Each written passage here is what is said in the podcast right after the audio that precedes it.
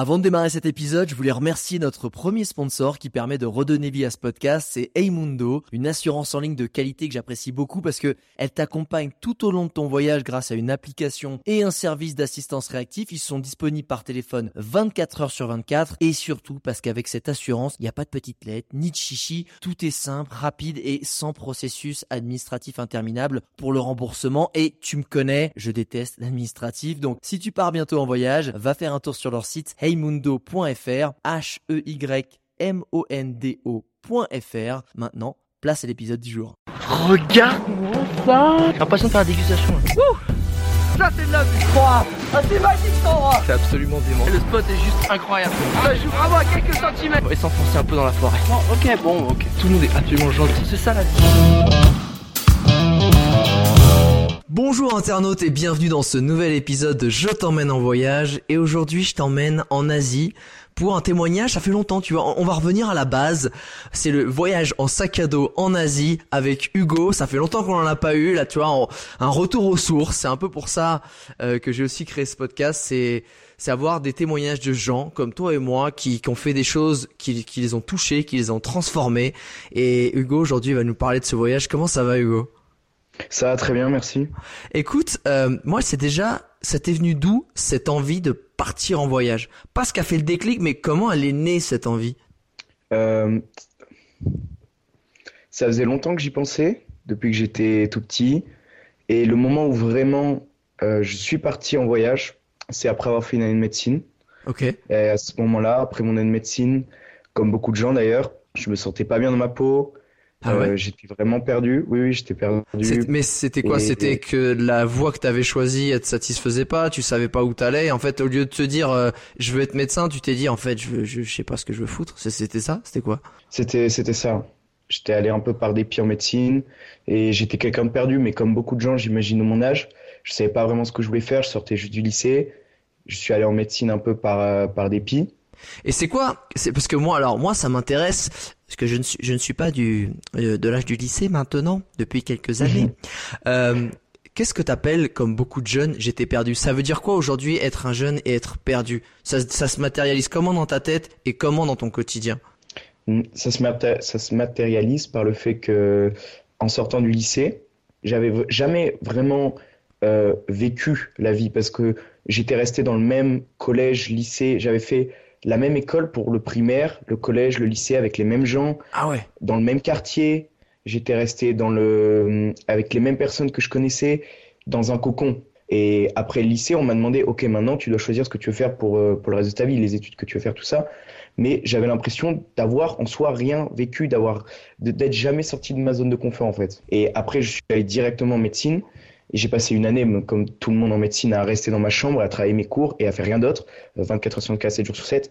Et, et je me suis dit, enfin, c'est pas possible, il faut que j'aille voir ailleurs. Au, au moins un petit peu, mais il faut que j'aille voir ailleurs. Parce qu'en fait, tu te sentais pas. Tu te dis merde, on me dit de choisir ma vie, mais vu que j'ai rien fait de ma vie, comment tu veux que je sache où je veux aller Puisque j'ai goûté à rien. Comment tu veux que je sache que je préfère C'était un peu ça. C'est exactement ça, ouais. Et Comment, comment tu peux prendre une telle décision alors que euh, t'as pas les bagages pour prendre cette décision, t'as pas, tu, tu connais rien pour l'instant, donc comment tu peux prendre une telle décision? Ouais, ouais. Et quand tu dis que t'es mal dans ta peau et, et que tu et que t'es paumé, c'est et c'est qu'en gros, qu'est-ce qui s'est passé? C'est qu'en gros, t'as travaillé 7 jours sur 7 euh, H24 pendant un an en médecine. Et en fait, c'est quoi? C'était devenu euh, tu t'étais paumé, ça t'a rendu dépressif. Bah déjà d'être enfermé tout le temps, pas voir le soleil, c'est chiant, ça, ça, ça rend dépressif. Demande aux Ouais. Scandinaves, je te jure. Euh, t'étais comment dans ta peau à ce moment-là? C'était quoi? C'était des, des envies de genre t'es dans ton canapé, euh, t'as envie de manger du chewing gum euh, toute la journée en regardant Netflix, ou est-ce que c'était des envies suicidaires? C'était ou est-ce que t'avais une mauvaise estime de toi? C'était quoi en fait? Non, je pense pas, je pense pas, je dirais pas quand même à ce point-là des envies suicidaires ou, ou autre chose, mais c'était plus, euh, j'étais dans ma chambre toute la journée, je voyais rien, je travaillais et je me disais à quoi ça sert? Pourquoi? Pourquoi, pourquoi je fais ça? Et un peu, hum, beaucoup de gens se disent ça des fois, mais je me disais, imaginons demain, je traverse la rue, je me fais écraser. Ouais. Et le, le pire, c'est ce que je me disais, au fond moi, je me disais, la dernière année que j'aurais passée de ma vie, ça aurait été enfermé dans ma chambre, dans un, dans- sur un lit, à apprendre, là j'ai encore mes classeurs à côté de moi, à apprendre des, des, des choses auxquelles maintenant, je me souviens même plus. C'est c'est des choses qui, en final, dans la vie quotidienne, m'ont servi à rien. Et euh, je me disais, si là je meurs demain, la dernière chose que j'aurais fait de ma vie pendant toute l'année, rester dans ma chambre, dans mon lit, euh, en caleçon, avec des classeurs de médecine. je me suis dit, c'est pas possible, il faut, faut, que je fasse quelque chose. J'avoue, on, euh, je suis pas une gonzesse, mais je te jure, tu, tu me fais pas rêver. L'image, l'image de, de, tu vois, d'être dans sa chambre en calbar avec des classeurs plus gros que ta tête, euh, euh, j'avoue, ça fait pas rêver. Et alors, ah, comment t'es passé de ce côté, genre, euh, bah t'es en calbar chaussette avec des classeurs, à, euh, bah en fait, faut que je me barre, et je me barre en fait. Comment t'as fait pour, pour passer le pas de, de cet état un peu, genre merde, je suis perdu, c'est que ça t'a tellement bouffé cette image de te voir éclater par une voiture en ayant fait une année où, où mm. tu as fait toute la en fait un, que ce soit en janvier ou en novembre c'était la même chose? Comment c'était qui s'est passé? Ce qui s'est passé c'est que quand même j'ai décidé de, de, finir mon année et d'y aller jusqu'au bout surtout pour mes parents. Ouais. euh, même si j'étais pas bien je me suis dit bon je finis je l'ai fait euh, j'ai envie de le finir bien. Euh, j'ai passé le deuxième concours de médecine et le deuxième concours de médecine il se fait en avril donc tôt dans, dans l'année quand même tu finis tôt. Ouais. j'ai pas eu un classement horrible j'ai pas été pris mais j'ai pas eu un classement horrible ce qui a fait que on me proposait de faire la deuxième année on me disait fais la deuxième année tu l'auras en deux ans ah ok euh, à ce moment oui quand même mais à ah, ce moment là ça valait le coup d'être en calbar quand même. T'as as quand même, euh, oui, quand même buté quand même. Après, j'avais pas un classement voilà, mais je, je pouvais l'avoir en deux ans. Et hum, j'avais un choix à prendre à ce moment-là. Et j'ai juste réfléchi, je me suis dit, est-ce que je repars pour une année? Et dans ma tête, je savais que dans ma tête, c'était pas possible. Je savais que, que j'allais, j'allais péter un plomb, enfin, j'allais devenir fou. Mais, mais vraiment. Et hum, j'ai décidé dans ma tête, j'ai pris la décision. Au final, même si je l'avais pas vraiment prise à fond, dans ma tête, je savais ce que j'allais faire. Je savais au fond de moi que, et même depuis tout petit, c'était quelque chose que je faire. Je savais au fond de moi que, au final, j'allais le faire. Je le savais. Et euh, le problème, comme beaucoup de jeunes aussi, c'était mes parents. Ouais. Et bien sûr, eux voulaient que je continue la médecine. Ce qui s'est passé, du coup, c'est que je suis allé trouver un travail tout seul par moi-même. Donc, j'ai déposé le CV, tout ça, juste après avril pour commencer à travailler dès maintenant, au cas où. Je me suis dit, au cas où, si même je repars médecine tout, c'est pas grave. Euh, j'aurais bossé, j'aurais fait de l'argent. Du coup, j'ai trouvé un travail, mais à ce moment-là, en fait, j'ai pas, j'ai pas prévenu mes parents.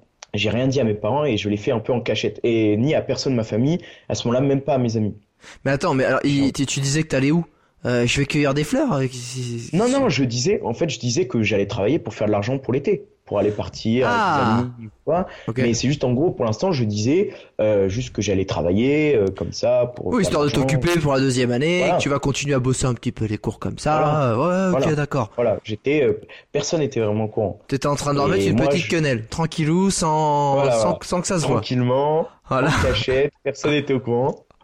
Mais ce qui s'est passé, c'est que en fait, au final, à force de travailler, il y avait cette, euh, cette idée qui me montait de plus en plus dans la tête de ce voyage et tout se concrétisait un peu au fur et à mesure. Je savais là où, où j'aimerais vraiment aller. Euh, je regardais des vidéos, je regardais, je lisais des livres et, et, ça devenait de plus en plus concret en fait dans ma tête. Et c'était quoi comme boulot, par curiosité? Ah, j'ai fait bah, le boulot des, des étudiants. J'ai fait, j'ai fait euh, le premier. Non, j'ai fait livreur. Ouais, ok. De sushi un scooter. Et après ça, j'ai fait, j'ai dû faire trois mois à peu près. Et après les trois autres mois, trois quatre mois, j'ai fait, j'ai travaillé dans un centre commercial. Ok, cool. Ouais, donc les tafs, les tafs qui te, c'est juste, euh, tu te mets en pilote automatique, tu fais ce que t'as à faire, mais du coup ton cerveau il a, il cogite, il cogite sur autre chose, il cogite sur ton évasion en fait. Mais surtout que, surtout que c'est pas des tafs, enfin faut le dire, c'est pas des tafs qui sont épanouissants ou, ou des tafs que que t'aimes faire. Donc en fait, quand j'allais au, au taf le matin, je me disais bon, j'étais heureux parce que je me disais bon je sais pourquoi je le fais. Là je vais faire rentrer de l'argent et je sais que là dans dans six mois je, vais réaliser le rêve de toute une vie.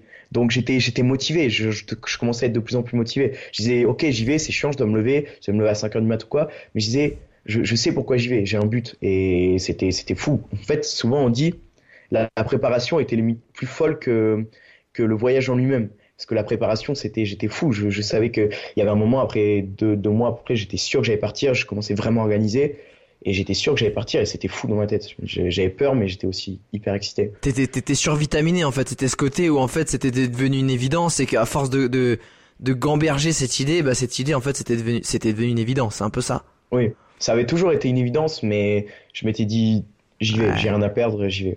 Ouais, c'était un peu genre ouais, un jour je partirai faire un voyage. Ouais. un peu comme Ouais, comme tout le monde, quoi. Ouais. Et alors, combien t'as réussi à mettre de côté en combien de temps et, et, pour, et t'as voyagé combien de temps ensuite avec cette euh, cagnotte? Euh, Du coup, j'ai réussi à mettre de côté À peu près 7000 euros. Pas mal. Je dirais. 6 à 7 000 euros. En combien de temps? En 6 mois? En 6 à 7 mois, je dirais à peu près. Ouais. Mais moi, de mon côté, j'avais aussi des économies. Cool. Parce qu'en fait, comme je te dis, vu que c'était une idée qui me trottait dans la tête, j'avais une petite caisse dans ma chambre avec Ah. marqué voyage. Et dès que j'avais de l'argent à mettre, je mettais de Nice. l'argent dedans. Et j'avais déjà pas mal de- d'argent dedans que j'avais en économie. Et après, j'ai fait aussi quelques petits trucs, euh, petits boulots au black, tout ça. Enfin, j'ai réussi à mettre de l'argent, mais à peu près, oui, à peu près 7000 euros, je dirais. Au bout d'un moment, après plusieurs mois de travail, Ouais. mes, mes parents commençaient à se douter de quelque chose. Parce qu'ils voyaient que je préparais des choses, ils voyaient des cartes ou des choses comme ça. Tu vas faire une dire- rando, Hugo, ou pas? Qu'est-ce qui se passe ce week-end? Ils disaient, qu'est-ce que c'est que, pourquoi t'as des cartes de Birmanie euh, dans ta chambre? Euh, C'est quoi cette euh, nouvelle passion pour, euh, pour la géographie? Et hum, ils ont commencé à se douter de quelque chose. Moi, j'en ai déjà parlé à des amis, à ma sœur. Ouais. Euh, mes parents ont commencé à se douter de quelque chose. Et euh, bon, j'ai réussi à retarder le, au maximum, mais au final, euh, on a fait un restaurant avec mes parents et ils m'ont dit, pars bon, demain. Voilà, j'ai réussi, j'ai j'ai retardé au maximum, c'était la veille du départ. hein. Vous pouvez m'emmener à l'aéroport demain, ça serait sympa. Non, quand même pas, quand même pas jusqu'à la veille, mais oui, je dirais deux, deux mois avant, euh, je leur ai parlé de tout ça et je leur ai dit que dans tous les cas, moi, je vais le faire et que de plus, en gros, j'avais fait en sorte de tout prévoir par moi-même Ouais. pour euh, qu'ils voient que c'était un vrai projet, que c'était pas juste quelque chose comme ça et ils pouvaient plus me dissuader parce que j'avais déjà acheté le billet d'avion, j'avais Ouais. déjà prévu beaucoup de choses en fait. Donc c'était, je vais le faire, j'ai déjà tout prévu. Euh, voilà, euh, moi j'espère que vous êtes de mon côté tout ça. Et Attends, final, attends, attends, on est, attends, attends, justement, on est autour de la table. On est où? C'est quoi? C'est un Buffalo Grill? C'est un petit resto de quartier? Qu'est-ce qui se passe? non, non, c'est à, à Bordeaux. À Bordeaux, euh, ça s'appelle les Allées Tourny. Et t'as plein de, plein de petites brasseries françaises. On était, on était posé là. Je me rappelle que j'avais pris un tartare. Ok, t'es posé? tartare, euh, bien, ce tartare m'a bien manqué pendant mes, mes 11 mois en Asie. C'était, un rêve que je faisais souvent. Là, tu Et là, donc, tu on- balances la sauce sur le tartare et sur tes parents. Voilà. Et là, tes parents, pense, ils ont euh, quelle gueule? Qu'est-ce qui te... C'est quoi les mots qu'ils te disent? Est-ce que tu t'en souviens? Hmm, non, au final, en fait, au final, ils étaient pas si surpris parce que, ils- au, au final, ils étaient déjà au courant. Ils savaient que, que j'allais partir. Ils savaient pas exactement, mais ils savaient que j'allais partir en Ah, Ils Asie même. capté. Ils avaient Ils capté. savaient tout ça, donc euh, je leur ai dit, mais ils le savaient déjà. Ils m'ont dit, bon, Hugo, euh, parle-nous-en, on peut t'aider. Ah. Euh, Ok. oui, oui. Ouais, ils ont, Ils en fait, ils ont on- vu ta détermination, ils se sont dit bon, plutôt que se le mettre à dos ou partir au clash, on va, on va essayer de l'accompagner là-dedans et que ça se passe le mieux possible. Ouais. Non, j'étais, enfin, moi, je me considère comme chanceux parce que j'ai eu des parents qui et ont, ont- ont- m'ont aidé et ont compris ce que je voulais faire Ouais. et ils sont pas opposés à moi. Ils m'ont dit, ils ont compris, ils savaient que j'allais le faire dans tous les cas, donc au lieu de se mettre contre moi, ils m'ont dit, on va t'aider et, et voilà. Et du coup, ça s'est hyper bien passé. Et au final, donc, ils m'ont, ils m'ont aussi aidé pour tout ce qui était assurance, tout ça et tout. Nice. me donner un peu d'argent pour ça et pour les vaccins, ce qui m'a permis de pas avoir à payer les vaccins et l'assurance, tout ça, ce qui, ce qui monte rapidement. Ah, ça fait un petit euh, 600 balles quand même hein, entre l'assurance à l'année qui te fait un 450 et, et les vaccins, ça tape vite sur du 150-200 balles en Ouais. fonction de ce que tu as envie de faire. Euh, même si en Asie, il y en a pas, il y en a pas des kilos, mais euh, ça, ça, ça va vite. Bon, bah c'est cool, c'était un joli geste. Et au final, t'es parti dans combien de temps et dans quel pays? Hum, Du coup, au final, euh, le 17 octobre 2018, euh, à Paris, j'ai pris mon avion pour Katmandou, au Népal. Ouais, nice. Voilà, donc euh, Népal, premier pays. Je suis resté le temps du visa, un mois au Népal. Ouais. Après, j'ai repris un avion euh, jusqu'à Bangkok. Je suis resté, donc là, pour faire vite, je suis resté deux mois en Thaïlande, Ouais. deux mois en Birmanie, Myanmar. Ah, t'as fait deux mois en, en, au Myanmar? Tu peux avoir des visas en fait- de deux mois? Ou tu fais Non, des, t'es pas sorti? possible. Non, c'est pas possible. Ah, t'as payé l'amende? Oui, j'ai payé l'amende. Ça Ah, m'a t'as kiffé. ça m'a, ça m'a coûté cher. Ça Ah oui, d'accord, euh, rassure-moi. 80 dollars. En fait, j'ai overstay Ah, ça, attends, attends, attends, ça t'a coûté 80 dollars. Euh, au total en plus? Oui. Ah, ça va. J'ai le Ah, ça va. J'avais entendu que des fois, ils faisaient payer euh, 10 dollars ou 12 dollars la journée en plus. Non, non, non. Mi- Myanmar, Myanmar, c'est le seul pays où vraiment tu peux overstay sans avoir de vrais problèmes. C'est Ah. le seul. Ah, parce qu'il y en a, parce ils commencent à, ouais, ils font, ils font chier. Enfin, ils sont un peu énervés après. Ouais. hein. Même, euh, même Laos, même Vietnam, tout. Bon, Thaïlande, c'est le pire, faut pas. Mais euh, euh, Myanmar, c'est le seul où vraiment j'ai joué avec le feu. J'ai overstay de un mois. Un mois, c'est déjà pas mal. Et, euh, et ça m'a coûté, je crois, 1,50$ par jour. Ouais, donc ouais, ça vaut le coup quoi. Ah, ça Ouais. va. T'as lâché Mais ça- 80 ça- dollars sur un voyage en backpacker, Ouais, ça te fait je le chier. regrette pas du tout. Ah bah ouais. Non mais attends, si, tu sais, des fois renouveler un visa, des fois ça coûte, ça va vite coûter 50-60 balles. Et Donc au euh, Myanmar, tu peux pas. En fait, c'est pour ça que je l'ai fait, parce qu'au Myanmar, ils te donnent un visa d'un mois. ouais. Et tu ne peux pas euh, extendre le visa. C'est pas possible. Tu es obligé de ressortir et rentrer ou même pas? Je pense que tu ne peux même pas, non, tu ne peux même pas ressortir ou rentrer. Après un mois, tu, tu dois partir. Il faut refaire, ouais, il faut repartir au consulat sur euh, style à Bangkok ou un truc comme ça et refaire le process un peu. Ouais, bah oui, c'est pas des visas d'entrée. Ouais, ou sinon tu dois aller dans un pays, prendre le visa de l'autre pays et revenir à Myanmar. Ouais, je vois. ça te coûte Moi, j'ai dit bon. Euh, euh ça. Je rester d'un mois et je j'ai pas du tout regretté, pas du tout. Et après le Myanmar, du coup, t'as fait quoi? Après le Myanmar, j'ai retraversé la Thaïlande. Ouais. Euh, je suis allé au Laos euh, pour euh, un mois et demi. Après au Vietnam pour un mois et demi. et Cambodge pour un mois. Mais en fait, ce qui s'est passé, c'est que quand j'étais au Népal, bon, mais j'étais, j'étais complètement perdu, je parlais pas anglais rien. C'était le tout début de mon voyage. Ouais. On y reviendra justement, ouais. Oui. C'était au tout début de mon voyage. Et la Thaïlande, je commençais à m'acclimater quand même à l'Asie, tout ça. Euh, après, le, après la Birmanie, en fait, je devais aller au Laos. Et je devais, donc, euh, entre la Birmanie et le Laos, t'as toute la Thaïlande. Et je devais traverser la Thaïlande. Et j'avais rencontré énormément de gens qui m'avaient fait les louanges de, de l'autostop. Qui m'avaient dit, tu vas voir, être euh, à l'arrière du pick-up, les cheveux dans le vent. Euh, genre, c'est vraiment une sensation de fou et tout. Enfin, il m'avait vraiment donné envie, les, les rencontrer avec les locaux, tout ça. Je me suis dit, j'avais jamais fait de, de, stop dans ma vie. Je me suis dit, il faut à tout prix que je teste l'autostop. Et je me suis lancé un peu un défi. Je me suis dit, bon, je vais traverser euh, la Thaïlande en autostop pour euh, rejoindre le Laos, en fait. Pour faire, euh, faire que en, en autostop de la frontière birmane à la frontière laotienne. Ouais, donc c'est d'ouest en est pour ceux qui qui voient pas. C'est ça, mais je l'ai fait vraiment à l'horizontale quoi. Ouais. Après après cette expérience, donc ça a été vraiment fou, je l'ai fait en une semaine. Euh, c'était euh, j'ai compris de quoi il parlait quand t'es à l'arrière du pick-up, tout ça. Enfin, moi j'ai adoré. Et après ça, euh, je me suis dit pourquoi pas continuer ce défi et faire un transport différent par pays, en restant ah, juste avec un type de transport. Donc me dire par exemple si je fais de l'autostop, je fais que de l'autostop et c'est un peu le défi que je me faisais avec moi-même, me dire bon je prends pas de bus rien, que de l'autostop. Et du coup après euh, en fonction des aussi des rencontres que j'ai fait, des gens qui ont des expériences de ça, je me rappelle que quand j'étais en Birmanie, j'ai rencontré dans un centre de mutation là-bas un, un Américain. Et ça faisait deux ans qu'il voyageait à vélo à travers le monde, donc il avait traversé toute l'Afrique avec son vélo, il traversait l'Asie, l'Europe, l'Amérique, tout ça. Ça faisait deux ans qu'il voyageait avec son vélo, et son vélo, c'était, je sais pas si tu vois les, les vélos de ville, avec le petit panier euh, non. ça que tu tiens comme ça, un vélo noir comme ça, un vélo de ville que, que nous on voit à Bordeaux quoi. Et je me rappelle même que la, la béquille de son vélo, c'était une, une béquille en bambou et que les, les, les, pochettes, les pochettes pour mettre ses affaires, elles étaient accrochées avec des, des, des lianes. Il avait fait avec des lianes. ah ouais, il avait pas le truc de compète genre auquel ah tu pourrais t'y attendre pour faire le tour du monde. Il avait une bicyclette. il avait une bicyclette en fait. Le mec, il avait une bicyclette. Il avait, je crois qu'il avait euh, au maximum 4-5 euh, vitesses quoi. Et, et, le mec, il m'a, euh, enfin, il m'a retourné la tête quoi. J'étais, j'étais, j'étais fou. Je me suis dit, c'est, fou ce genre de mec. Tu les rencontres que là-bas quoi. Tu les rencontres pas. Et ça t'a inspiré Du coup, t'as fait, un, un trip ça m'a inspiré. Je me suis dit, je me suis dit, il faut que je fasse pas comme lui, mais il faut que je fasse au moins un pays à vélo. je me suis dit bon, je fais le Laos à vélo. Ouais. Au final, c'était pas une, une, si bonne idée que ça parce que le Laos, c'est des, des pentes à 15%.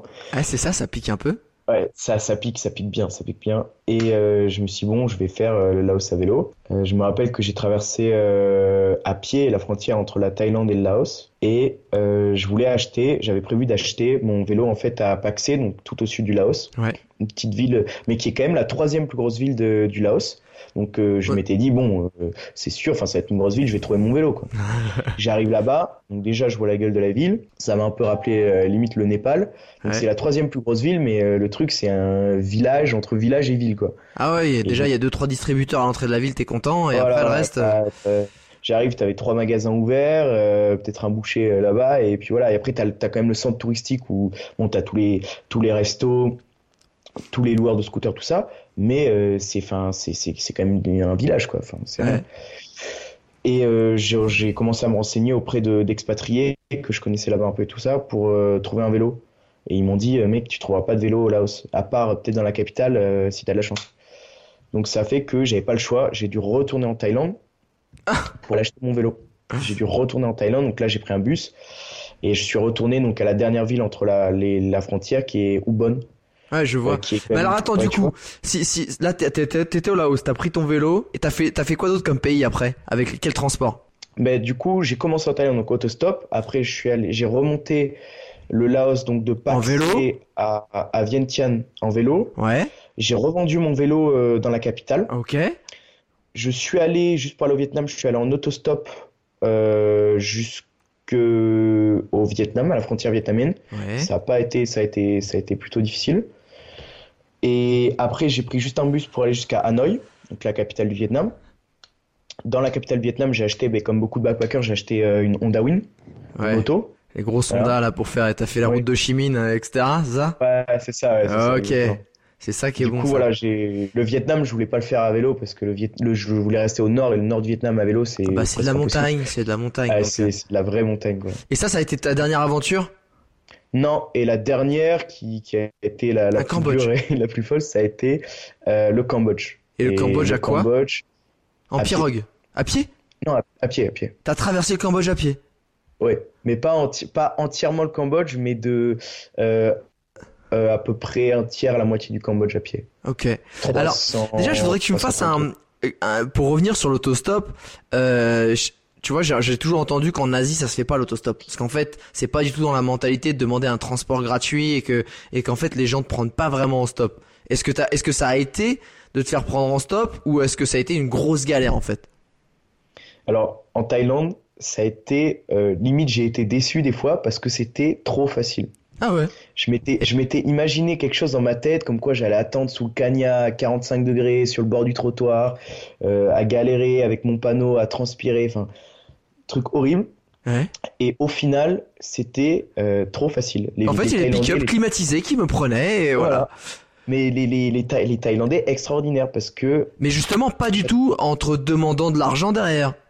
non, Ah Et au contraire, même des fois, c'était c'était difficile parce que, euh, par exemple, je montais dans un pick-up Ouais. avec des Thaïlandais qui parlaient presque pas anglais et euh, ils, ils- ils pensaient souvent qu'en fait, ils- je, je voulais qu'on m'amène à une station de bus pour aller Ah. prendre un bus en- ensuite. Donc ça m'est arrivé peut-être 4-5 fois que en scooter ou en pick-up, on me dépose à une station de bus et ça m'est arrivé aussi deux ou trois fois que le conducteur descende, aille m'acheter le billet de bus, revienne avec le billet de bus et me dise en gros, bon, je sais que t'as pas d'argent, tiens, je t'ai pris le billet pour que tu puisses Mais prendre le bus. Ça, ça, ça m'est arrivé trois fois. Une fois avec un scooter, deux fois avec des pick-up où ils sont allés m'acheter le billet Oh putain. et, et moi, hyper gêné parce que c'était vraiment mon challenge. Je devais pas prendre de bus et je voulais vraiment faire le challenge à fond. Euh, ça fait que du coup, bon, j'ai, par exemple, une fois ça m'est arrivé, le, le, le chauffeur allait m'a- m'acheter le, le, le, le billet de bus. Et je lui ai dit non, non, non, je voulais pas, je voulais pas prendre le truc. Mais du coup, je dis bon, je, je vous rembourse, y a pas de souci, merci beaucoup, tout ça. Et il m'a dit ah ok d'accord. Il a compris que c'était un challenge. Souvent, Ouais. souvent ils comprennent quand tu dis challenge. Et il m'a dit, euh, il m'a dit bon, bah alors pas de souci. Et je voulais le rembourser. Il m'a dit non, non, euh, pas de souci, il me rembourse pas, c'est bon. Et il m'a déposé un peu plus loin pour que une bonne route pour que je puisse continuer Mais à faire le non. stop. Ah ouais. Et ça tu vois, plusieurs fois. Ça. tu vois, j'adore parce que la Thaïlande, on en parle beaucoup parce que c'est bah, c'est une grosse destination pour les voyageurs en sac à dos. On dit aussi beaucoup que bah, c'est gorgé et gavé de touristes Mm. et, et que du coup, on te voit beaucoup comme un portefeuille de là-bas. Mais euh, c'est ça que j'adore, c'est les gens qui viennent fraîchement de faire le pays et surtout toi t'as fait euh, t'as fait une zone qui est quand même moins touristique parce que cette, zone euh, d'est en ouest euh, entre le Laos et la Birmanie, il y a assez peu de touristes finalement. Non, Et pas- en fait-. Ouais voilà, et en fait les gens ils pff, adorables. Ben, ce que je disais souvent, en fait, j'avais eu, j'étais un peu euh, dé- déçu des fois parce que quand je parlais avec des gens de la Thaïlande, euh, la plupart du temps, j'avais des mauvais retours. Ouais. Mais en fait, ce que je disais souvent, c'est que les gens me, donnaient des mauvais retours de la Thaïlande, et moi, c'était pas du tout. J'ai eu que des merveilleux retours de la Thaïlande. Et, et souvent, je leur disais, bon, mais, mais vous êtes parti où en Thaïlande? Ouais. Et souvent, ils me disaient, bon, Phuket, euh, Ah ouais. Phuket, euh, Koh, Koh Phi Phi, tout ça. Et je faisais, bon, d'accord, d'accord, je, je comprends. Ouais. Parce que, mm, du coup, je suis resté pas mal à l'est euh, de la Thaïlande. Ouais. Ce qui s'appelle aussi, où j'ai adoré une province que j'ai vraiment adoré, s'appelle la province de d'Isan, Ok. qui est quand même un peu connue, mais où il y a quand même pas de touristes. Et en fait, pour moi, cette partie de la Thaïlande, c'est euh, la Thaïlande d'antan. C'est-à-dire Ah. la Thaïlande avant les touristes. Et, et la, la, la, enfin, Celle du quotidien en fait. C'est la, Thaïlande la du Thaïlande quotidien qui est pas, euh, on va dire, envahie par le tourisme. Et, parce que c'est vrai qu'en Thaïlande, le tourisme se voit partout, euh, dans toutes les infrastructures, dans tout ça. Enfin, en tout cas, dans beaucoup d'endroits, on va pas se le cacher. Euh, et là, tu dis que ouais, c'est un peu retrouver la Thaïlande d'avant, euh, que le tourisme arrive et que, et que tu retrouves un quotidien avec des gens adorables, etc. Ouais. Et avant qu'on retourne justement dans le détail de ces aventures, moi j'aimerais que tu me dises le, à ce moment-là, le Hugo d'avant versus le Hugo d'aujourd'hui, il est différent de quelle façon? Est-ce que si tu devais, si t'étais un de tes potes et que tu devais te décrire, genre bah le Hugo d'avant il était comme ça et le Hugo d'aujourd'hui il est comme ça, ça serait quoi? Si je peux faire un peu une description, euh, le, le Hugo d'avant, c'était, euh, tu sais, quand tu arrives dans une soirée, ouais. tu arrives à une soirée, tu es invité, tu, tu, vois un peu de gens, des gens que tu connais, des gens que tu connais pas, tout ça, c'est en plein milieu de la soirée, et tu vois un peu euh, un mec sur un canapé au fond de la soirée qui, qui, qui, tire une gueule comme pas possible, tu vois, t'as pas envie de l'approcher parce que tu, tu sais pas d'où il vient ce mec. tu, tu vois juste un mec qui fait la gueule sur le canapé, tu vois, genre vraiment, t'as pas envie de l'approcher, il a vraiment une sale gueule. Et, et tu te dis, bon, si je l'approche, euh, soit je me prends une claque, euh, soit, euh, soit, je vais me faire chier. voilà, soit je vais me faire chier. Et ça, c'était, ce mec-là, c'était moi. D'accord. Ce mec-là. Dur avec toi-même. Ce mec-là, c'était moi. Ok. Oui, oui, non, mais non, mais non, mais je le sais, je le sais. Ce mec-là, c'était moi parce que euh, j'étais, j'étais à un, un, moment de ma vie où clairement, je euh, détestais tout le monde. C'est-à-dire que j'avais, ah, j'avais, une colère. dire que j'avais. T'étais en colère? Ouais, mais c'est, c'est ce que tu peux dire, c'est que t'as cette colère-là, cette haine envers toi-même, qui, qui teinte en fait sur tout le monde. C'est-à-dire que tu es tellement en colère contre toi-même que, que tu en viens à haïr tout le monde. Et je me rappelle que souvent, moi, je disais quand je parlais, je parlais avec des amis à moi, parce que ben, les seuls avec qui genre, vraiment euh, ils savaient comment j'étais, qui, qui m'appréciaient vraiment, tout ça, c'était mes meilleurs amis. Ouais qui était toujours là pour moi et tout ça, mais qui me disait bon Hugo, euh, tu sais hier on a rencontré euh, cette personne-là et elle nous a dit euh, c'était qui ce mec, enfin il tire la gueule et tout, enfin voilà. Et souvent mes amis me disaient ça et, moi je me rappelle que souvent je répondais oui mais de toute façon enfin j'aime pas rencontrer de nouveaux gens, je m'en fous de ce qu'ils pensent tout ça. C'est comme ça que je réagissais. Sur toi-même. Ok, replier sur toi-même. J'étais ouais, j'étais complètement empli sur moi-même, je, je, haïssais les, les nouvelles rencontres. Donc, viens pas me parler, viens pas me parler, je t'aime pas de toute façon. ça sert à rien, ça, ça, sert à rien, t'as aucune chance. Voilà. Et le Hugo euh, d'aujourd'hui?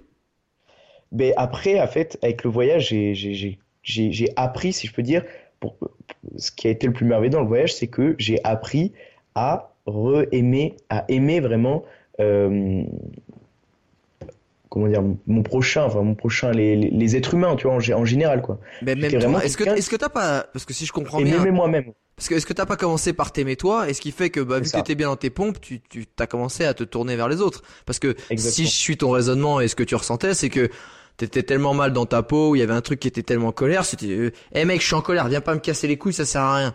Alors que le voyage il t'a permis de retrouver si, si ce que tu me dis, euh, je comprends bien, c'est que une paix intérieure, un espèce de putain, je suis bien dans mes pompes. Vas-y, viens taper la discute, on est à l'aise. C'est un peu ça. C'est exactement ça. Donc là, en fait, aujourd'hui, je rentre dans un bar. Je vois un mec qui est dans un canapé avec un grand sourire et sa petite pina colada. Et là, c'est Hugo à qui on a envie d'aller parler parce qu'on va casser des bars, c'est ça? Voilà, petite chemise en fleurs, petite pina colada, petit sourire. Et là, là, tu vas te dire, bon, faut que j'aille voir ce mec. C'est indispensable. Putain, alors, eh, écoute, j'ai envie qu'on revienne sur un petit flashback, euh, justement, vu qu'on est sur le côté ressenti émotion, surtout ce qui est ressenti. Euh, très brièvement, je vais te dire à plusieurs étapes du voyage et surtout vers le début. Euh, et je voudrais que tu me décrives que tes émotions en une phrase à chaque fois. La veille du départ, c'était comment? Excitation et peur totale, mélangées. Ah ouais.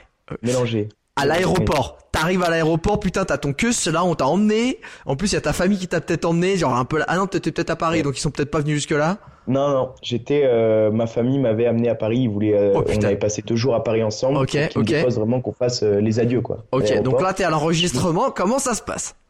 Je me souviens que même sur le sur le trajet, on avait loué une voiture. Ok. et je me souviens que c'était vraiment pesant parce que dans la voiture, pas un bruit.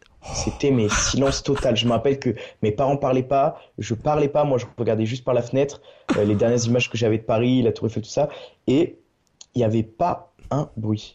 C'était c'était pesant. Ce qu'on redoutait, c'était ce, ce, cet au revoir, cet adieu euh, ah à, pour prendre l'avion quoi à l'aéroport.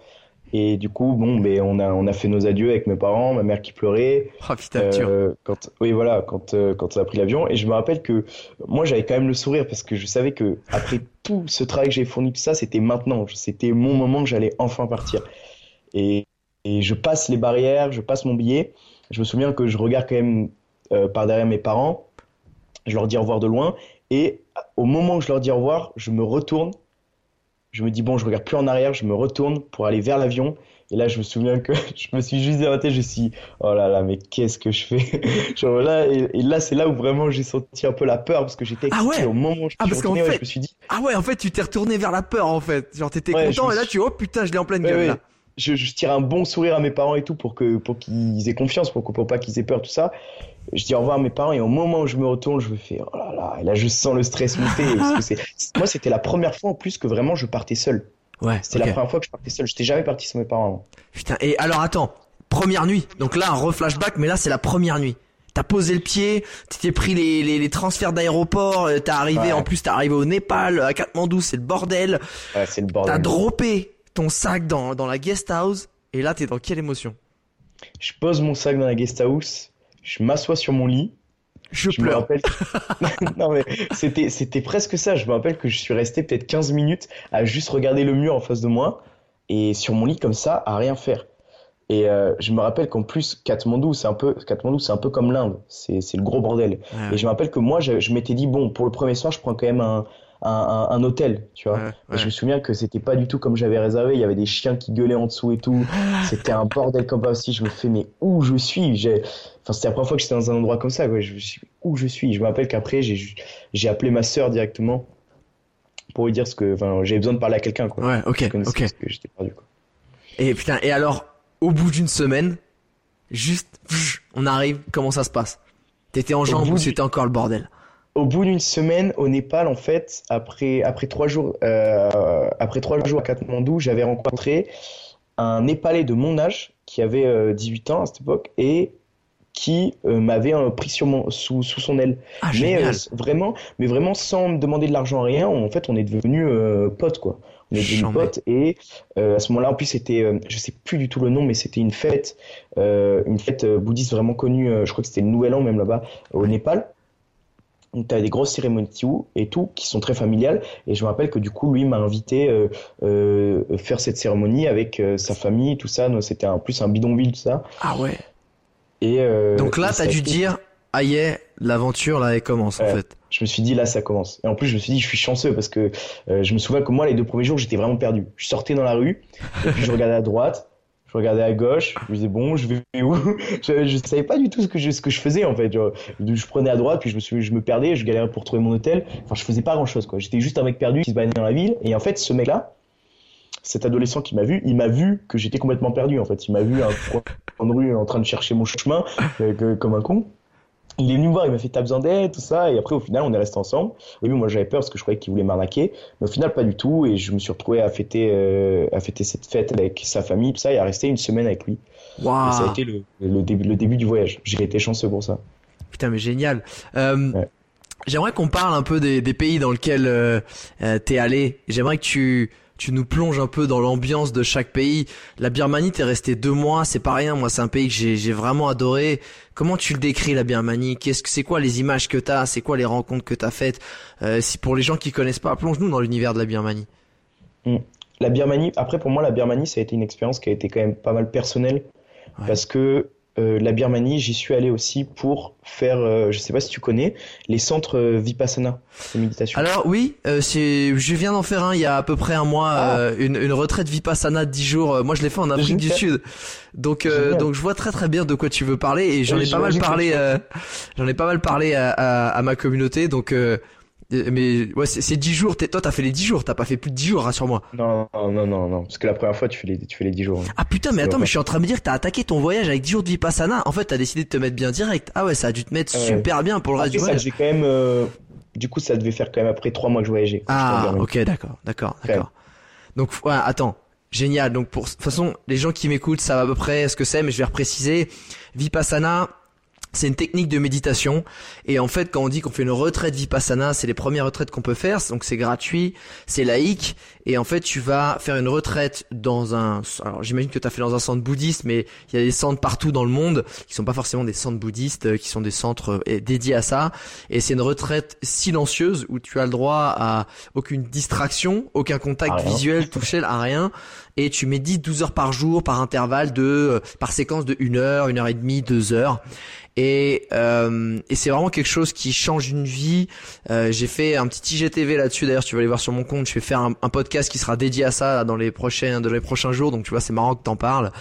Euh, mais c'est euh, ouais, c'est vraiment quelque chose qui te pour moi, c'est comme une, un espèce de, de, tu vois, de, de bouche à incendie que tu ouvres et ça te fait sortir tout le bordel qu'il y a en toi, en fait, toute la merde, avec une technique très simple de méditation qui est en fait très, compliquée à mettre en place parce que c'est sur de l'attention, sur le ressenti et et quand tu ouvres le bordel, oh putain, tu te dis j'en ai foutu une merde là-dedans pendant toutes ces années.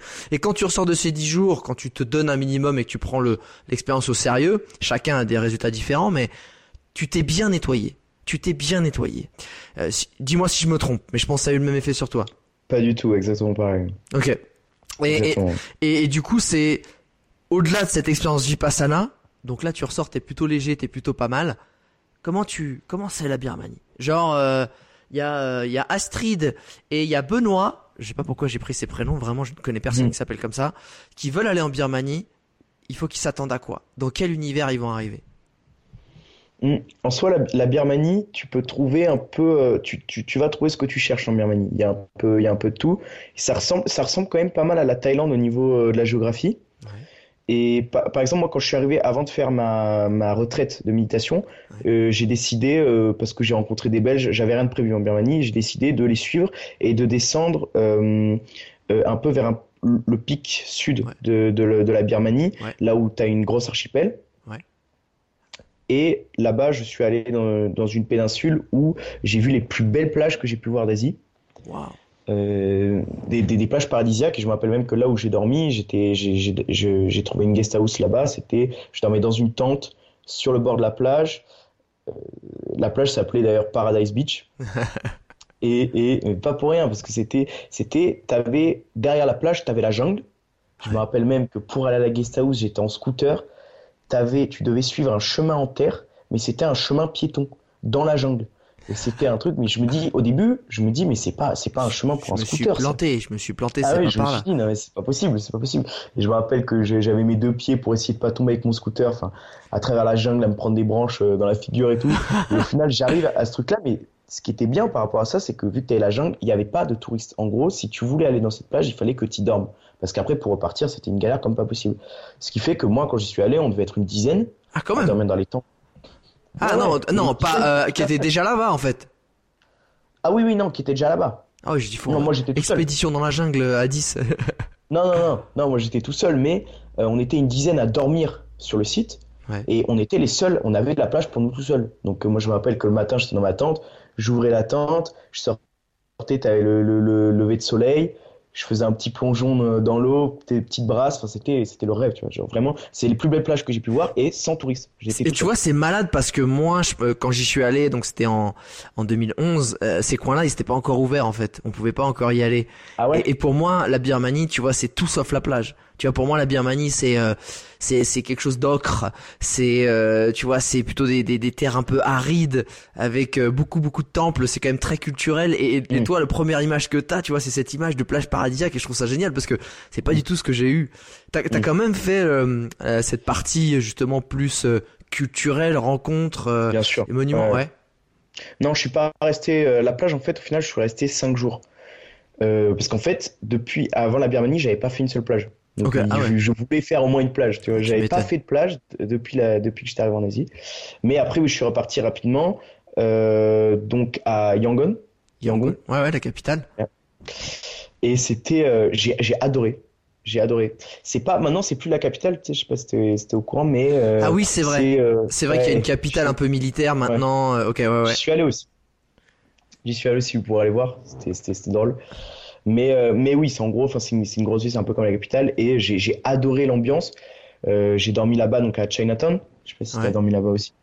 Le, le, Chinatown de, de Yangon. Et euh, je, c'est moi, c'était tout ce que j'aimais parce que c'était vraiment, tu te baladais dans des petites ruelles bien sales. Tu avais le, le marché, c'était un marché chinois, mais tu avais le marché par terre, donc tous les gens étaient par terre. Avais, tu marchais en fait à travers les, les, feuilles de salade et les trucs, tu vois. Et moi, c'est ça que j'adorais. J'avais mon petit appareil, je marchais comme ça entre. Et c'était, en fait, ce que j'ai adoré là-bas, c'est que c'était vraiment une, une capitale avec de la vie.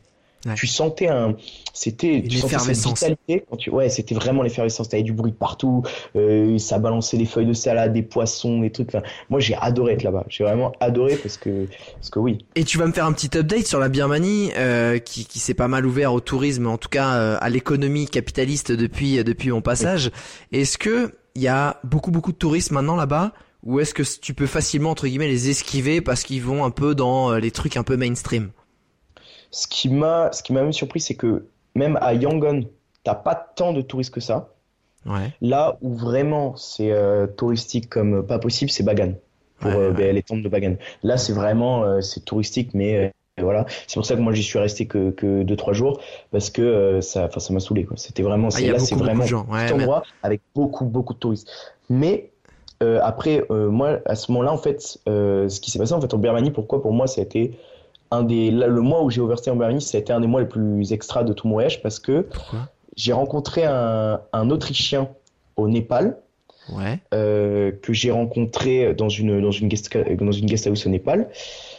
Ce, ce mec-là, je l'ai re-rencontré à Bangkok.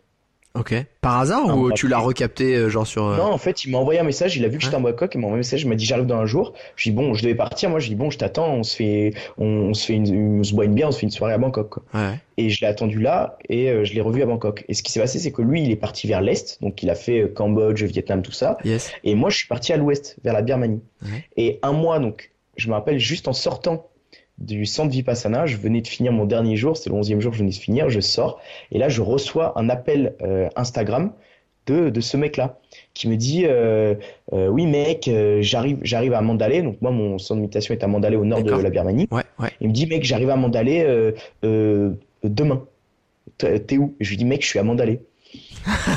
et truc de ouf. Il n'y a que en voyage que tu peux avoir un délire ouais. comme ça, c'est pas possible. Ouais truc de ouf. Et du coup je me rappelle que du coup je l'ai attendu on avait pris une pizza et c'était fou quand on s'est quand, quand on s'est retrouvé j'ai l'impression qu'on était euh, des meilleurs amis quoi. On alors déjà pour moi c'est là où je vois que la Birmanie a changé parce que quand tu me dis en Birmanie j'ai pris une pizza déjà pour moi à, Mandalay, ouais. à partir ouais. de là je vais dire la Birmanie c'est pas celle que j'ai connue. Ouais, parce que il y avait pas de pizza non, à Mandalay, à Mandalay ben, en fait les sites touristiques quoi ah ouais, non, je me rappelle parce qu'en fait, euh, on n'a pas pris une pizza à deux, mais en fait, on a fait avec tous les gens du centre Vipassana. Yes. On est allé dans une grosse pizzeria à Mandalay. euh, Enfin, c'était, mais c'était un centre, ouais, voilà.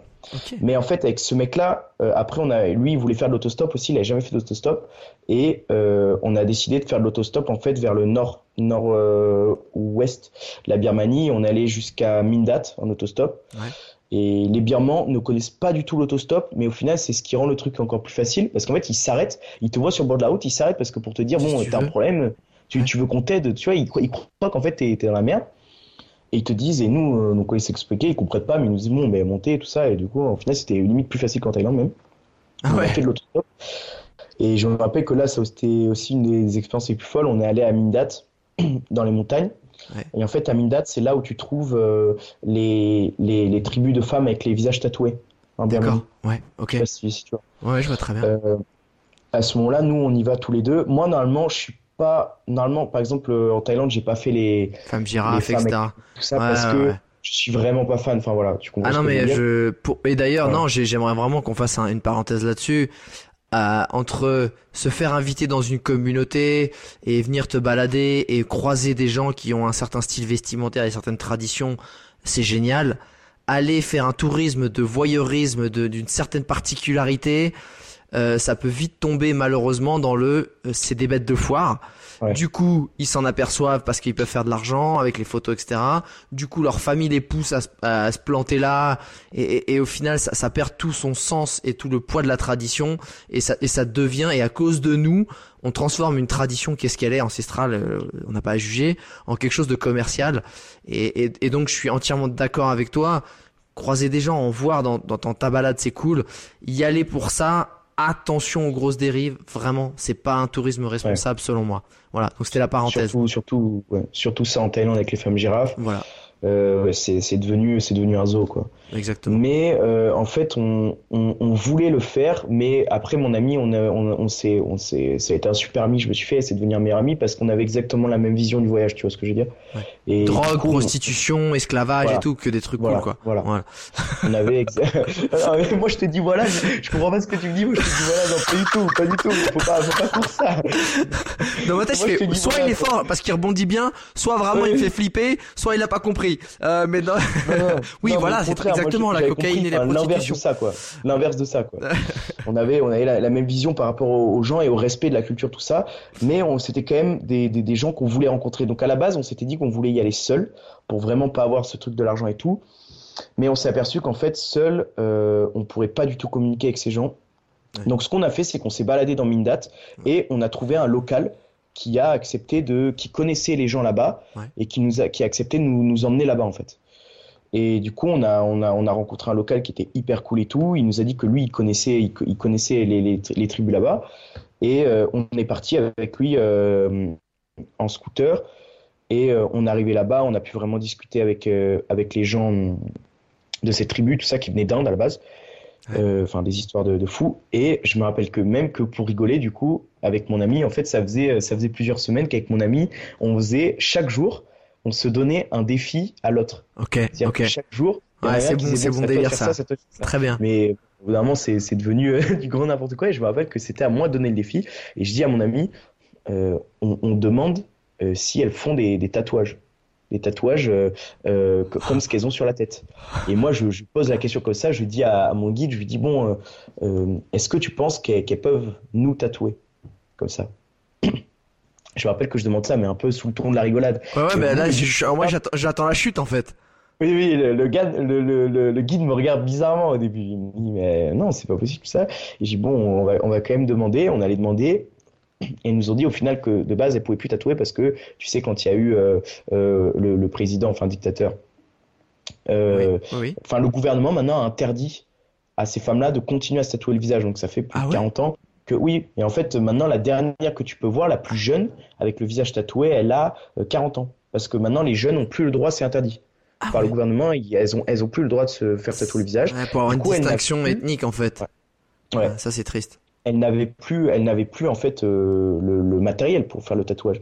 Mais je me souviens que du coup, on, on, on avait mangé avec une, une, des familles, tout ça, hyper sympa, et euh, on en parle comme ça pour rigoler. Et elle nous dit, elles, elles, elles deviennent su surexciter les, les femmes. C'était, il y avait trois femmes, deux sœurs et une amie. Elles deviennent surexciter. Elles nous disent, ben, ben oui, oui, c'est possible. On, on, peut, je pense qu'on peut vous tatouer tout ça. Et du coup, en fait, elles sont parties dans la forêt à côté du village, et elles sont allées cueillir une la petite épine d'un, je crois que c'était un citronnier donc une petite épine d'un ouais. arbre, ouais, ouais. et elles sont allées prendre des, des haricots qu'elles avaient chez elles. Elles ont écrasé tous les haricots dans un petit bol en bois. Elles ont fait cuire les haricots sur le feu devant nous. Et en fait, quand en faisant cuire et en écrasant les haricots, ça fait de ça, oui, pour créer l'encre. Et du coup, euh, elles ont commencé, elles ont commencé. Euh, je me rappelle que c'était fou dans ma tête. Ça va et vraiment dans, se faire. On va se... Dans ta tête, tu te dis, mais elles vont me tatouer quoi? Ça fait 40 ans qu'elles oui, ont oui. pas tatoué, gars. ah, non, mais j'étais fou. Et puis, enfin voilà quoi, avec l'épine d'un arbre, je devenais fou. Je me dis, ça va vraiment se faire. C'était un truc de fou. Et moi, je me rappelle que mon ami, il s'était jamais fait tatouer aussi. Il était, en mais qu'est-ce qu'on est en train de faire? Surtout que niveau hygiène, surtout que niveau hygiène, euh, c'était euh, le. Bah, elles ont craché dessus pour mettre un petit peu d'anticorps, tu vois. Enfin, pff, allez, c'est parti. Et je vais, je vais te raconter après par rapport à ça, c'était drôle parce que du coup, elles commencent, elles prennent un pinceau, elles trempent le pinceau dans l'encre d'haricot et elles nous font ce, ce design-là. Toi, tu peux voir à, à, à la, dans la. Putain, mais la tu t'es vraiment fait tatouer du coup Je me suis vraiment fait tatouer. parce qu'en fait, ce design-là, ce qui ressemble à un Y, elles l'ont juste entre les deux sourcils. Et ça correspond en fait à euh, quand elles ont traversé l'Inde pour rejoindre la Birmanie parce qu'elles étaient en danger. Ça représente en fait un fleuve. Ça, ça représente euh... l'exode en fait, ça symbolise leur exode. Ouais, ouais ça, et elles l'ont, elles l'ont toutes tatoué juste ici. Et nous, on a dit bon, c'est parfait, on veut se faire tatouer ça, mais pas sur le visage quand même, hein, faut pas exagérer. mais euh, on a dit bon, le poignet, on va le faire sur le poignet. Et elles ont commencé un pinceau, elles tracent le design et elles commencent, euh, elles commencent, je me rappelle avec mon ami, et avec la toute petite petite petite pointe, tac tac tac tac tac, elle tape comme ça sur euh, sur le tatouage. Et je me rappelle que mon ami avait hyper mal, il a il a demandé d'arrêter parce qu'il commençait il commençait à me dire mec, je, je sens que je vais vomir, je me sens vraiment pas bien et tout. Il était vraiment pas bien. Du coup, moi j'ai pris le relais parce que je m'étais déjà fait tatouer en Thaïlande avec tu sais le long bambou le ouais ouais ouais ouais dans un temple euh, ouais ouais Donc, euh, dans un temple, et, du coup, j'ai, j'étais quand même un peu habitué, j'ai pu tenir le truc jusqu'à la fin. Et après, elles ont continué à tatouer euh, mon, meilleur ami. Je me rappelle qu'à la fin du tatouage, elles ont fini le tatouage, donc ça saignait bien, il y avait du sang partout, je me rappelle. Elles finissent le tatouage, et là, t'as une des deux nanas qui, comme ça, et qui crache, qui crache en plein sur le tatouage de mon ami autrichien. Et là, je te jure qu'il me regarde dans les yeux, et là, je vois des larmes. Je vois des larmes couler de ses yeux. Et le mec commence à pleurer devant moi. Il commence à pleurer. Il me dit mec je, pense que je suis pas je suis pas vacciné contre l'hépatite B. Je vais avoir l'hépatite B c'est sûr. Mais vraiment il commence à pleurer. Puis moi moi bien sûr moi qui commence à rigoler mais comme pas possible je me tape je me tape une de ses barres comme le bon ami que je suis mais c'était, mais c'était tellement drôle. Sauf qu'après, je me rappelle qu'on était sur le scooter tous les deux et on lâchait pas un mot parce que dans notre tête, à tous les deux, on se disait bon, SIDA, hépatite B, euh, faut, faut aller faire un test dans deux semaines là. Là, c'est sûr, tu vois. Ouais. Oh, le SIDA, c'était ouais, bon, dans ta tête, tu l'as toujours un peu ce truc, mais ouais. mais ouais, il y a bon potentiellement, euh, voilà, ça saigne bien, c'est c'est direct quoi. Dans sa tête, elle voulait te faire juste des anticorps. C'est c'est antiseptique, tu vois. Ouais, ouais, c'était ouais, ouais, c'est elle voulait nettoyer quoi. Ah putain. Oh là là, eh, écoute, j'avais une question, moi après, à la base, j'avais une question juste derrière, mais celle-là, elle est magnifique, j'avais, si, là, imagine, t'es dans un petit rad, un petit bar, euh, au fin fond du Cambodge, et euh, t'es entouré de potes backpackers, et c'est la compète, il y a deux, trois, euh, deux, trois bières dans, dans, le cornet, c'est la compète d'anecdotes, tu vois. Et là, euh, la plus tarée, j'allais dire, bon bah celle-là, c'est bon, elle est faite, la compète d'anecdotes, est-ce que t'en as pas une autre où tu dis, c'est la plus grosse galère? Sors-moi une anecdote où tu te dis bon les mecs j'en ai une celle-là vous allez pas me battre c'est ma petite galère elle est magnifique. Quand je réfléchis parce que j'en ai pas mal quand même. Ah t'en as eu pas mal? Je croyais que t'allais me dire écoute non tout s'est bien passé. Non non non ça s'est bien passé mais j'ai pas mal d'anecdotes rigolotes qui sont bien finies mais un peu galères mais qui sont bien finies. Euh, au Cambodge au Cambodge j'en ai eu j'en ai eu une pas mal. J'en ai eu une pas mal euh, qui a été très drôle. Hein. Je te la raconte. Donc j'étais en train de traverser le Cambodge à pied et je me rapprochais de plus en plus de la destination finale qui était Siem Reap. Ouais. Et du coup, moi en fait, euh, un soir sur deux, je dormais dans ma tente euh, dans la forêt ouais. et un autre soir sur deux, je dormais dans, un, dans des temples. Ok. J'ai dormi normalement dans les temples là-bas. Et je me souviens que je trouve un temple sur le chemin, le soleil était en train de se coucher, il fallait que je trouve un endroit pour dormir. Euh, du coup, j'arrive dans un temple et je leur demande si je peux dormir. Donc hyper sympa. Donc le c'est ce qu'ils appellent le manager du temple, c'est un peu le grand moine du temple. Euh, M'installe en plus petite chambre. Euh, ah ouais. Euh, oui oui, enfin génial. Sans rien te demander en retour. Non non non non, mais jamais. On m'a jamais rien demandé en retour dans, un temple. C'était, enfin c'était génial. Moi j'étais j'étais content. J'installe mon oreiller tout là-bas, super je sors pour aller, euh, pour aller manger un bol de nouilles. Et au moment où je sors, je vois un Cambodgien avec tous les euh, enfants moines. Donc les, petits moines, il y a plein de petits moines. En fait, il y a que un ou deux adultes. Après, il y a plein de petits moines qui sont là sur la table avec euh, un Cambodgien. Et qui n'était pas lui, qui, lui qui n'était pas un moine. Et il me dit Hello, hello, how are you? Et il, me demande de venir le voir on commence, euh, on commence à parler un peu tous les deux. Il parlait pas très bien anglais, mais il parlait un petit peu anglais. Et il me dit euh, bon, euh, moi ce soir, je vais aller boire des coups avec des potes à moi. Est-ce que tu, veux nous rejoindre? Et moi, normalement, je refuse jamais une invitation avec des locaux. De plus, si c'est pour boire des coups, bien sûr, je refuse. Mais je me souviens qu'en plus ce jour-là, j'étais mais crevé parce que j'avais marché, je crois, 21 km dans la journée. Enfin, j'étais, j'étais. Cagnard, t'étais pas bien quoi. J'étais mort, j'étais mort. Et euh, mais bon, il insiste vraiment, il insiste, il insiste. Il me dit bon, viens. Je lui dis bon, ok. On se retrouve euh, euh, dans le centre du village avec ses amis. Il m'amène en voiture. On se retrouve dans le centre du village avec tous, tous ses amis, tout ça. On commence à boire un coup.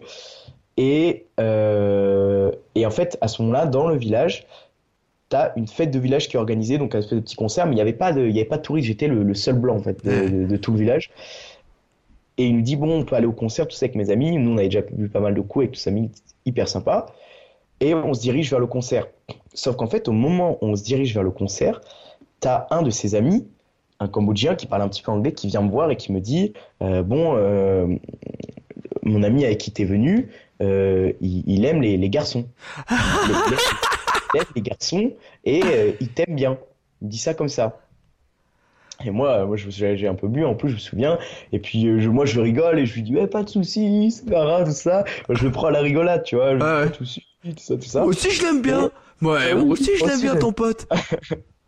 Et euh, je me souviens que du coup, on se, on se dirige vers le, le concert. Et, euh, et, et, ça, c'était, je me souviens que c'était très gênant parce que lui connaissait un peu tout le monde dans le village donc tout le monde savait. Et moi, je, le, je devais le suivre. En fait, tous ses amis étaient partis. Je me suis retrouvé tout seul avec lui. Et j'étais un peu le blanc avec lui, tout ça. Et, et, et, je le suivais. Et je me souviens que tout le village me regardait, me faisait des clins d'œil, tout ça. Et moi, j'étais gêné comme pas possible. Genre, toi, tu, hey, toi, tu vas passer à la casserole ce soir. Ouais, tu vois. Et j'étais, mais hyper gêné. Je me souviens, c'était, c'était hyper gênant. Et moi, je continue, j'ai rigolé, tu vois, je souriais, tout ça. Et je me souviens que c'était un moment plutôt gênant. Et j'étais avec lui, surtout que lui, en plus, me prenait par l'épaule, comme ça, essayer de me tenir la main. Un peu tactile, ok. Voilà, le tactile. C'était, c'était très drôle, mais bon, moi je commence à fatiguer et je voulais partir du concert. Donc je dis, je dis à mon nouvel ami, je lui dis, bon, je vais aller dormir au temple, est-ce que tu peux me ramener en voiture, tout ça. Il me dit, pas de souci, pas de souci, je te ramène en voiture. On monte dans la voiture, on monte dans la voiture, il commence à me ramener vers le temple. Et en fait, lui, sa maison à lui, et euh, c'est un voisin du temple. En fait, il habite, c'est pour ça qui était là, il habite Ouais, juste à côté du temple. Et moi, à ce moment-là, ça faisait deux jours que j'avais pas pris de douche. Parce que les deux jours d'avant, j'avais dormi dans la tente. Et je puais comme pas possible. Et ce- il n'y avait pas de, de douche dans le temple. Et du coup, il me dit euh, très gentiment, il me propose très gentiment, si tu veux, tu peux venir prendre une douche euh, chez moi. Et je lui dis, bah merci beaucoup, euh, merci beaucoup, c'est très gentil de ta part. Du ça coup, tombe bien, j'en ai pas pris depuis bien. deux jours. ça tombe bien, je lui avais dit. C'est pas fou ça, les hasards comme ça. Voilà. Donc, il m'invite chez lui. Je me retrouve, je, prends la douche, tout ça, je sors. Et au moment de sortir pour aller reprendre la voiture, aller au temple, j'essaie d'ouvrir la porte de la maison. La porte est fermée à clé. Et je me dis, merde, qu'est-ce qui se passe? Et je me souviens qu'à ce moment-là, je me retourne et je vois la porte de sa chambre entr'ouverte. Je me dirige silencieusement vers sa porte. Je pousse, je pousse Oh un non. peu la porte. Non. Et là, je vois, je vois ce mec-là en, en, en, en slip, en slip sur son, sur son lit, comme ça, en me regardant avec des yeux de, de, de panthère, quoi. Vraiment, avec des yeux de panthère sur son lit.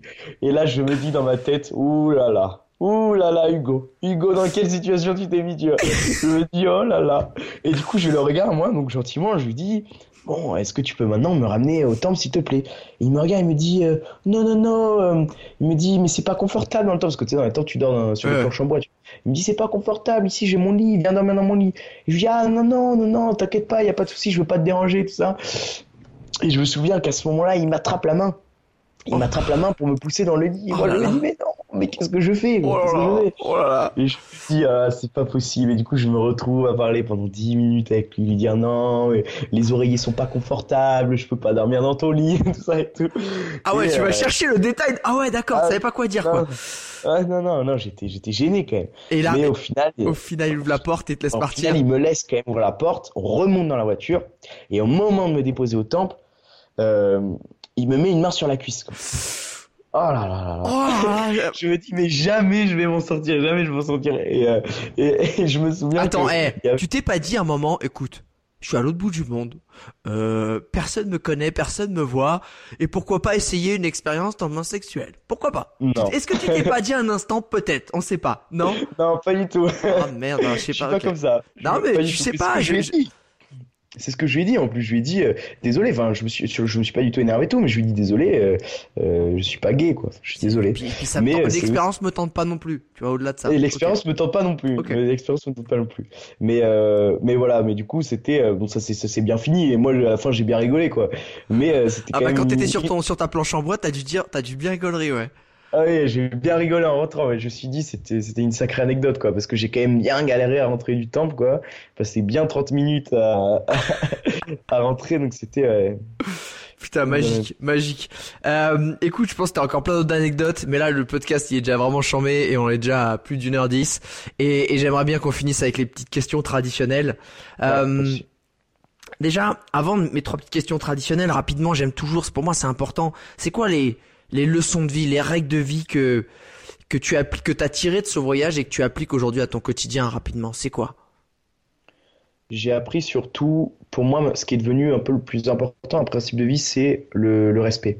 En fait, j'ai compris que en Asie, en, en 11 mois, comme je te dis, à part des petites anecdotes marrantes que je peux raconter comme ça, je n'ai jamais eu de problème. C'est sérieux. Même sur le fait que moi, ma manière de voyager, j'étais euh, dans des campagnes. Quand j'étais à vélo ou à pied, j'étais dans des endroits où euh, donc t'es avec des villageois qui ont des machettes, tout ça. Si vous voulez me couper la tête, me balancer dans le Mekong, voler mon sac, personne m'aurait jamais retrouvé. Tu vois ce que je veux dire Mais il ne m'est jamais rien arrivé. Euh, la nuit, dans des grandes villes en Asie, j'étais euh, tout seul à tituber.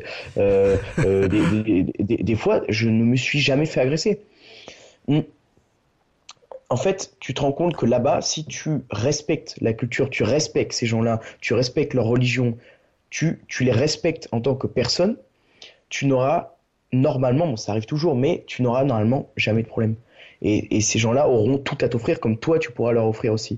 Et j'ai appris vraiment ce respect de la personne et, euh, pas à, m'approprier, mais vraiment, quand je suis là-bas, je vis avec la culture et les mœurs de ces personnes-là. Quand je leur dis bonjour, je leur dis bonjour comme euh, eux me disent bonjour, enfin tout un tas de trucs, mais je les respecte et je respecte leurs mœurs. Et à ce moment-là, tout se passe merveilleusement bien. Et justement, dans ton quotidien aujourd'hui, ce respect-là, une fois aussi arrivé en France ou même pour n'importe quel autre pays, tu, dis que c'est une des règles de vie que tu, que tu as tirées, c'est quelque chose que tu appliques en fait, c'est ça? Beaucoup plus qu'avant ouais.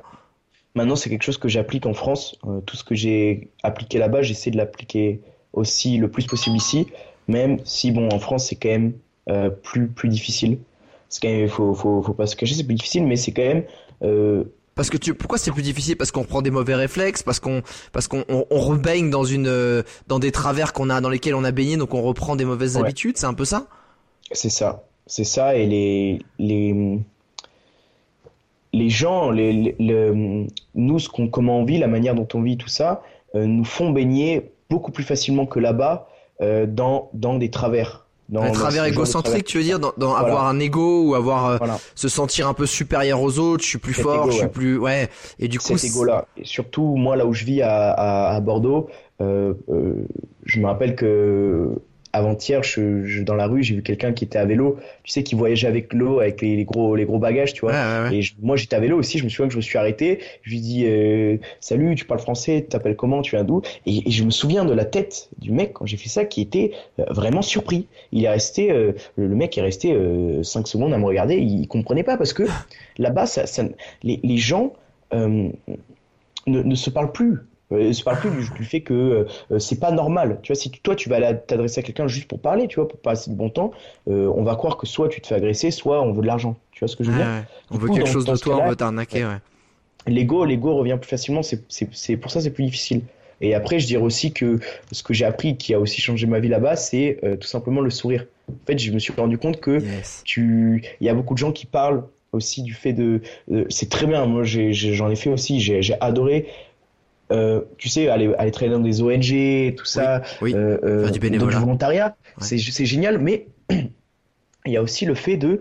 Il y a des gens qui disent oui, mais je peux pas aller partir en volontariat, tout ça, j'ai pas le temps, mais juste le fait d'un sourire, c'est des choses que tout le monde peut faire hyper facilement, et, et des fois ça change. Je me souviens que je souriais à des gens, des fois en Asie qui souriaient pas, tout ça, mais je leur souriais, et là je les voyais sourire, mais hyper sincèrement, et je me disais, euh, ça se trouve, enfin, ce mec-là était malheureux et j'ai un peu, euh, enfin, sans l'ego, mais j'ai un peu euh, éveillé sa journée, quoi. Il va être content de se dire bon, il y a quelqu'un qui m'a souri, tu vois. Tu vois ce que je veux dire?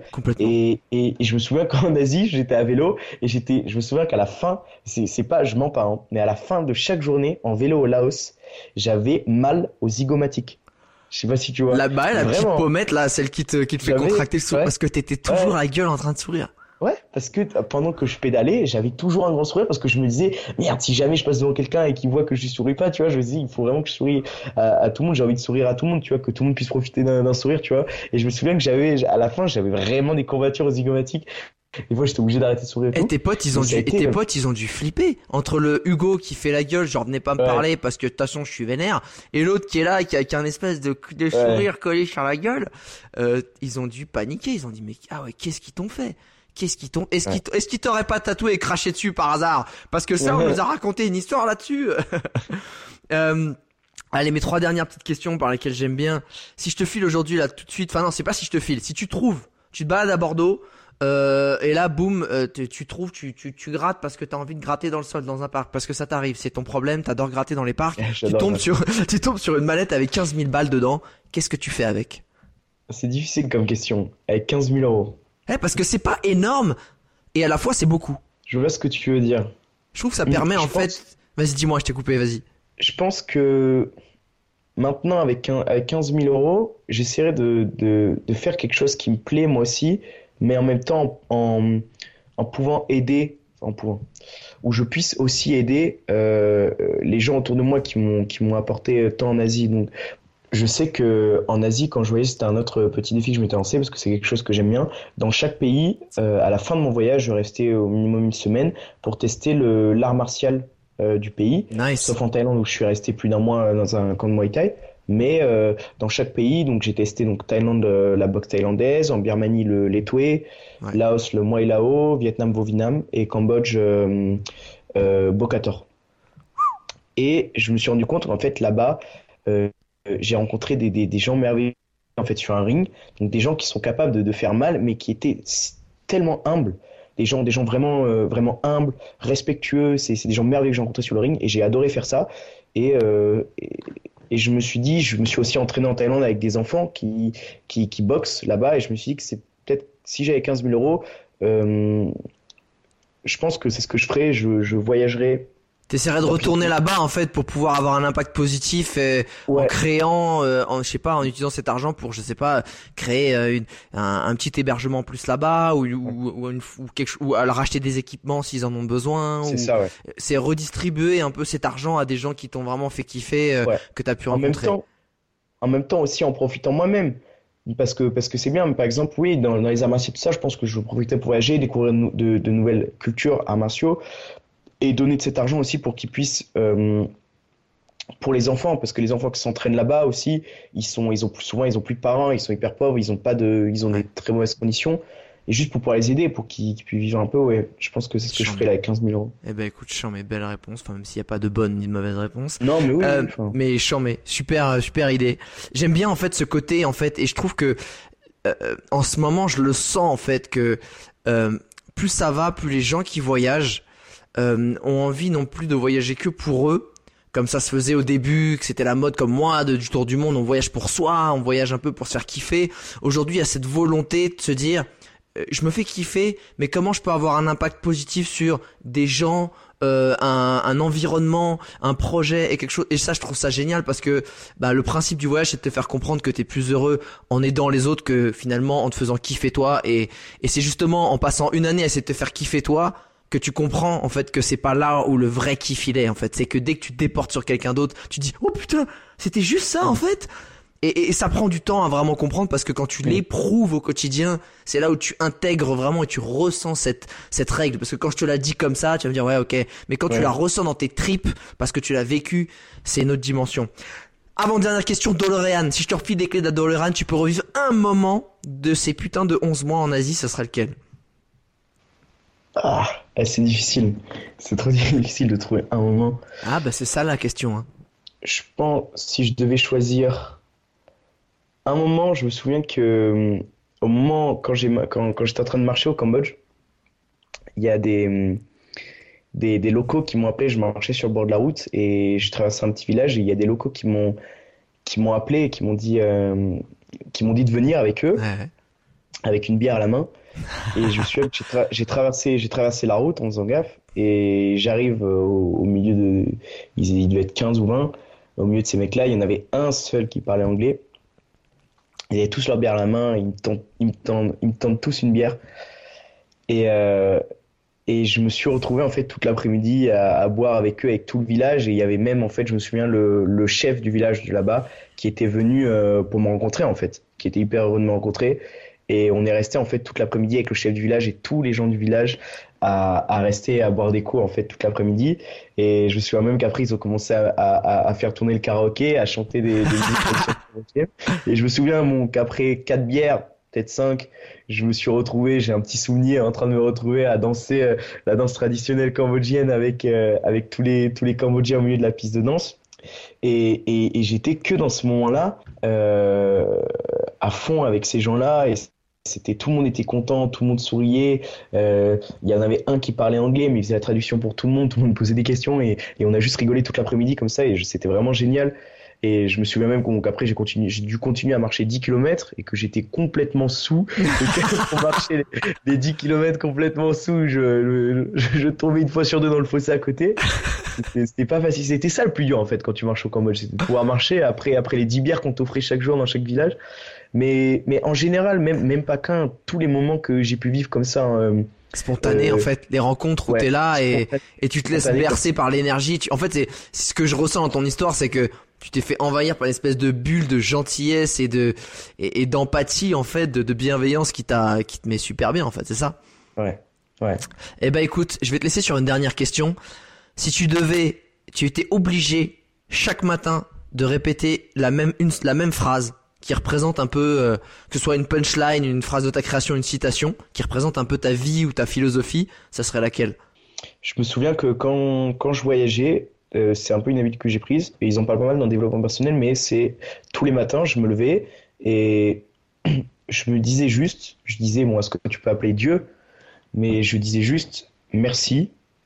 Juste, juste merci. Je disais merci pour cette journée de plus que je passe ici. Et, et je me disais, je suis, je suis vraiment tellement chanceux d'être ici parce que je voyais des, gens de mon âge qui eux étaient en train de travailler là-bas, qu'ils n'ont pas le choix, ils sont en train de travailler pour leur famille, tout ça. Et je disais, moi, je fais ça, je prends tellement de plaisir, et je disais juste merci, genre, tous les jours, je me levais, je disais merci, je suis reconnaissant, et je finissais par, euh, si, si aujourd'hui, et pour en revenir à ce que je disais au début du podcast, si aujourd'hui c'est la dernière journée que j'ai à vie sur Terre, ben, merci déjà pour tout ce que j'ai vécu, enfin, c'était extraordinaire, merci, genre, là, je peux être prêt à partir parce que, parce que j'ai vécu trop de choses, c'était, c'était, merci beaucoup pour tout ce que j'ai pu vivre et d'avoir vécu, d'avoir vécu tout ça.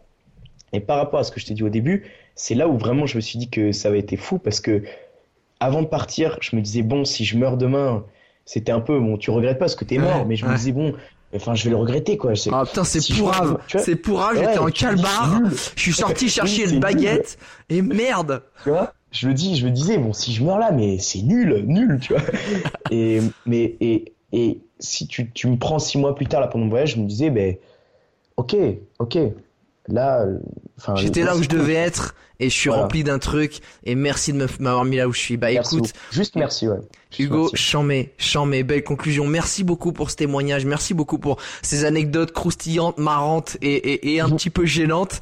Euh, je trouve ça vraiment super. Internaute, avant de, de nous quitter sur ce podcast, c'est toujours euh, un vrai plaisir quand on reçoit des dédicaces en story, quand tu nous tags, que tu nous dis ce que t'as pensé du podcast et surtout que j'aime bien quand tu, tu tags et que tu, tu montres la photo de ce que t'es en train de faire, que ce soit une rando de peut-être euh, en, Asie dans lequel tu es aussi, que ce soit dans la jungle, que ce soit en montagne, que ce soit en train de faire un footing ou peut-être dans les embouteillages parce que tu vas bosser pour bah soit nourrir ta famille, euh, soit nourrir toi ou soit peut-être en train d'économiser pour un futur voyage. Bref, tout dédicace fait super plaisir. On t'envoie plein de bonnes vibes, Hugo. Merci beaucoup et à très vite pour de nouvelles aventures parce que je pense que tu vas repartir vu un petit peu le style. Merci.